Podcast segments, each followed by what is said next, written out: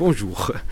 Je suis Raph et je fais ce podcast depuis deux ans. Son intention première était de comprendre le pourquoi du comment de cette espèce de bazar ambiant qui règne autour euh, des sujets et des notions euh, au potentiel intellectuel, surdoué, HPI, tout ça, vous le savez très bien, c'est pour ça que vous êtes là. Je ne sais pas si j'ai trouvé la vérité, la question n'est pas de savoir si l'info fiable dont on parle, c'est la vérité absolue, mais toujours est-il que les spécialistes et les experts que le podcast a interrogés ont tous un objectif en tête, le bien-être des gens et la prévention de l'errance médicale et la prévention de la mauvaise prise en charge, puisque ces gens-là qui sont des professionnels pour la plupart, psychologues ou neuropsychologues que le podcast a interrogé, ces gens-là qui sont dans le care, dans la bienveillance, n'ont qu'une seule idée en tête, vous, vous, vous vouloir, vous vouloir, vous, vouloir, vous vouloir du bien. Enfin, ils, elles, vous veulent du bien. Et il se trouve que à la fin de chaque épisode du podcast, je posais une question très simple. Quel est votre message ou votre bouteille à la mer? Et chacun et chacune de ces experts et expertes et spécialistes du HPI et des surdoués ont donc envoyé leur message qui, la plupart du temps, était un message de bienveillance. Je vais donc vous faire la compilation de tous ces messages qui s'adressent à vous. Je ne sais pas si moi je peux vraiment m'adresser à vous, je ne sais pas si ça sert à quelque chose de dire que moi aussi je vous veux du bien et que j'ai été témoin d'errance médicale. Ça m'est arrivé moi aussi, donc je sais de quoi je parle après une errance de plus de 20 ans. Donc voilà. Donc écoutez, ces messages de bienveillance, de bonté, quasiment de Noël sont pour vous. Je voudrais aussi principalement dédier cette compilation à toutes celles et ceux qui ont contribué au podcast en faisant une petite donation, puisque comme vous le savez, le podcast en a vraiment besoin. Et donc si vous voulez m'aider à continuer mon travail, à continuer ce média, ce podcast de qualité, vous pouvez vous aussi faire une donation qui sera la bienvenue. Je vous en remercie et je voudrais aussi bien entendu dédicacer cette compile, ce best-of aux invités EES et que je remercie aussi du fond du cœur. Stéphanie Aubertin. Le fait de mettre tout ça sur le dos du HPI, du HPE, de l'hypersensibilité ou que sais-je, ça participe selon moi à ce qu'on appelle la psychophobie. La psychophobie, c'est, euh, on en parle souvent pour les schizophrènes en fait, c'est rejeter les gens qui ont des troubles mentaux, enfin ou troubles tout court, c'est rejeter les gens qui ont des troubles donc c'est comme si en fait on dit mais non, moi j'ai pas de troubles, etc. Et les troubles c'est pas bien les troubles, c'est pas bien avoir des difficultés. Donc je préfère mettre ça sur le côté euh, euh, j'ai une étiquette spéciale de super pouvoir que personne ne comprend parce que c'est la faute des autres, euh, plutôt que de dire bah peut-être que j'ai un problème aussi et je pourrais me faire aider si je vais vraiment voir mon problème, l'affronter en face. C'est plus valorisant quelque part finalement de se dire que tu souffres parce que tu as telle étiquette que de dire tu souffres parce que tu es juste ordinaire. Et alors qu'en fait, on a euh, tellement à gagner de s'occuper de soi, et puis l'idée qu'il y a derrière de souffrir parce qu'on a une étiquette, c'est très euh, judéo-chrétien en fait. Enfin, le côté euh, martyr, t'as ta croix à porter. T'imagines sur le long terme hein alors au début, ça glorifie un peu, oui, j'ai telle étiquette, c'est pour ça qu'on me comprend pas, donc ça redore un peu l'histoire de l'estime de soi, pardon. Mais sur du long terme, tu, vis toute ta vie en fait en disant bah je souffre à cause de ça. T'as une croix en fait de, de prendre ton don que tu fais souffrir alors que tu peux aller au-delà.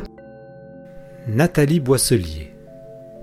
Il faut pas oublier que moi-même j'ai un parcours. Hein. Moi aussi, je suis allée me faire tester parce que je pensais euh, que j'avais une pensée arborescente, que je réfléchissais trop, euh, que j'avais pas le bouton stop pour mon cerveau, que quand on me stigmatisait, les fois où ça avait pu m'arriver, c'était parce que j'étais HPI, euh, etc. Bah après, j'ai fait le tri de tout ça. Quand je parle aujourd'hui, je parle d'expérience, de dire faire le tri de tout ça, démêler la pelote, savoir ce qui est de l'ordre du HPI, ce qui est de l'ordre de l'histoire de vie, c'est pas pour embêter les gens, c'est pas pour euh, être condescendant en leur disant euh, que le concept d'hypersensibilité, de HPE, de tout ce qu'on voudra n'existe pas. C'est de dire que si on démêle correctement la pelote, on s'ouvre vers des perspectives de guérison, de changement et d'épanouissement. Et c'est ça que je veux qu'on retienne, si possible. Pauline de Saboulin-Boléna un message de comment dire, de tolérance et d'acceptation, comme les Miss France un peu. mais que quelle que soit l'opinion, euh, les opinions qu'on peut avoir sur ce qu'est ou ce que n'est pas le haut potentiel intellectuel ou le haut quotient intellectuel, ne pas perdre de vue que dans chaque cas, il s'agit d'individus, donc d'individus uniques, d'histoires uniques, avec euh, donc des personnes avec des sensibilités, des fragilités, des forces aussi, bien sûr. Mais donc éviter de, de, s'écharper, de se, de s'invalider euh, violemment, sans considération les uns pour les autres. Il y a d'une part ce que la recherche dit, ce que l'on croit, ce dont on est convaincu, et il y a aussi les individus euh, derrière, à côté et essayer d'avoir un peu de délicatesse et de bienveillance euh, vis-à-vis des individus parce que euh, sur ce sujet comme sur beaucoup d'autres en fait à la fin il s'agit d'êtres humains qui sont potentiellement en souffrance ou en fragilité et ça c'est à considérer. Voilà. Mais et autre chose, ça c'est pour les réseaux sociaux. Si je peux me permettre, être à haut potentiel intellectuel, ça n'est que ce que vous en faites. Ça peut être un fardeau, ça peut être une bénédiction, ça peut être rien du tout, c'est vous qui décidez. Sébastien Enrard. Aujourd'hui, euh, ben on le voit, hein, enfin je veux dire, on a une époque où les, fausses informations sont tellement répandues que ça fait vraiment peur et qu'il faut garder ce regard scientifique et pas de dire ah oui mais c'est pas parce que c'est écrit dans un papier que c'est la vérité. Non, c'est pas parce que c'est écrit dans le papier que c'est la vérité, c'est juste l'état de connaissance actuel. Et c'est ça qui est différent, c'est-à-dire de garder l'esprit ouvert, de se dire ben ok euh, les choses peuvent changer, mais par contre on a des données aujourd'hui qui vont dans un sens. Est-ce que c'est le bon? Ben on le verra dans le temps, mais il faut partir de quelque chose d'un peu sérieux quoi, de penser que soi-même tout seul parce qu'on a vécu un truc dans sa vie, bah c'est ça la vérité. Je pense qu'il faut pas essayer de faire en sorte d'extrapoler ce que nous on vit au quotidien dans notre cabinet ou dans notre vie euh, sur nos patients tout simplement, mais de se baser quand même sur des données qui tiennent la route et encore une fois, de garder l'esprit ouvert parce que ça peut changer du jour au lendemain. Aujourd'hui, c'est la compétence fondamentale qu'on doit développer. Cet aspect critique de, toujours être un peu réfléchi par rapport aux informations qu'on donne parce qu'on est abreuvé d'informations. Il faut faire le tri aujourd'hui. Jeanne Siofache.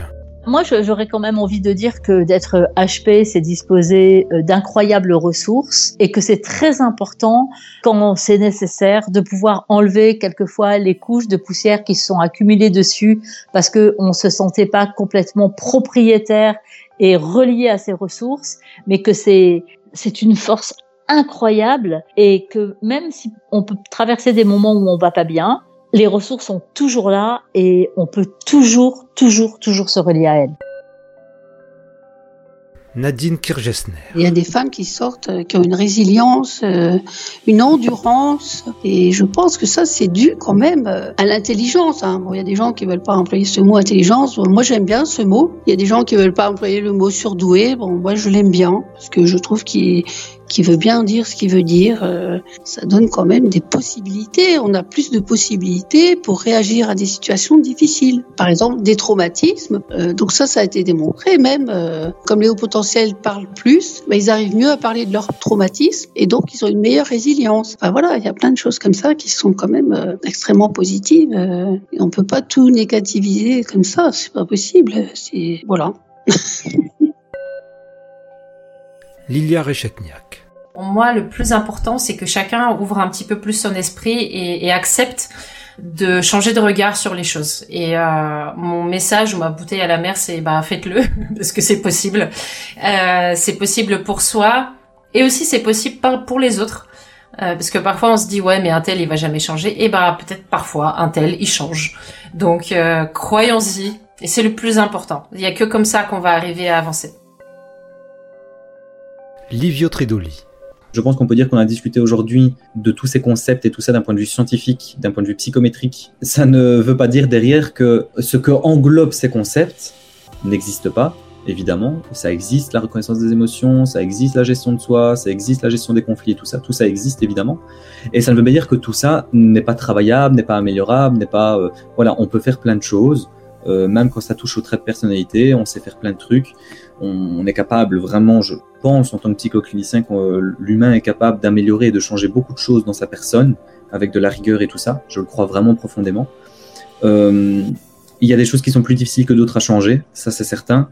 Mais je pense que réellement, les gens doivent se dire que tout ce qui est décrit dans l'intelligence émotionnelle, ces promesses-là existent entre guillemets, mais elles n'ont pas de sens quand elles sont rattachées scientifiquement à l'intelligence émotionnelle.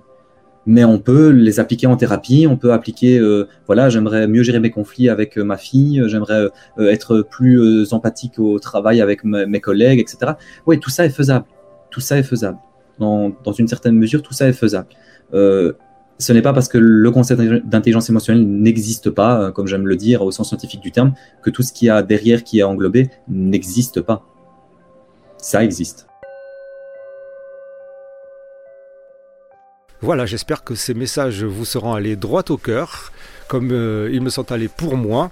J'espère que tous vous allez bien, que vous irez bien. Prenez soin de vous, comme dirait l'autre. Sportez-vous bien, comme je dirais moi-même. Intensément, c'est le podcast divergent. Intensément, c'est le show potentiel.